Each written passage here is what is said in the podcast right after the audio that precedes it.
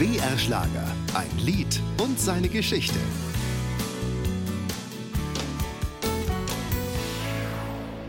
Wie sie gehen und stehen, wie sie dich ansehen. Roger Cicero und sein zwingender ESC-Beitrag Frauen regieren die Welt. Dann kaufst du einen Ring und Herz.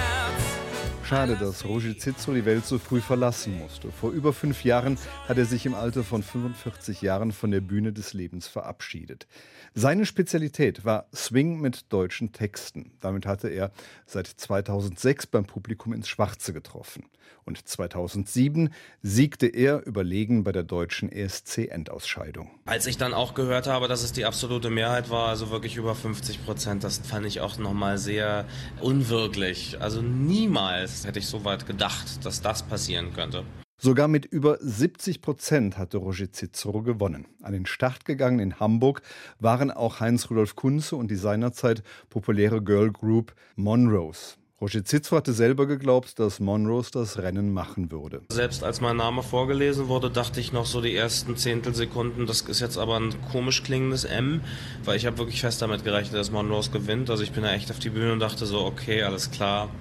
Es war schön und so, hat Spaß gemacht. Damals schaute Roger Cicero gespannt auf die bevorstehende ESC-Zeit in Helsinki. Dann wird es einen kleinen Empfang geben beim deutschen Botschafter und da werde ich auch kurz auftreten, allerdings mit einer kleinen Besetzung.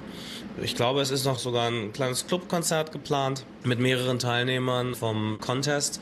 Ich glaube, da kommt wirklich so ein bisschen olympisches Feeling auf.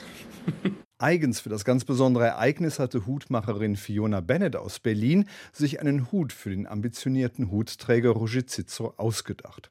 Sozusagen gut behütet und mit großer Mannschaft reiste Roger dann mit besten Vorsätzen zum ESC nach Helsinki. Wenn man bei so einem Contest mitmacht, möchte man natürlich auch vorne landen und unter Umständen sogar gewinnen. Wenn man das nicht möchte, sollte man da gar nicht hinfahren, finde ich. Insofern, ähm, ich habe natürlich Ehrgeiz da und werde absolut mein Bestes da geben. Mal gucken, was passiert. Ja, was passierte da? Europa hatte Roger Cicero und seinen deutschsprachigen Swing eher links liegen gelassen. Da reichte es gerade mal für Platz 19. In Deutschland wurde Roger Cicero aber weiterhin gefeiert. Frauen regieren die Welt entwickelte sich zu seinem größten Single-Hit. Damit hatte er die Top 10 erreicht. Ein Lied und seine Geschichte. Jede Woche neu auf BR Schlager und jederzeit als Podcast unter brschlager.de.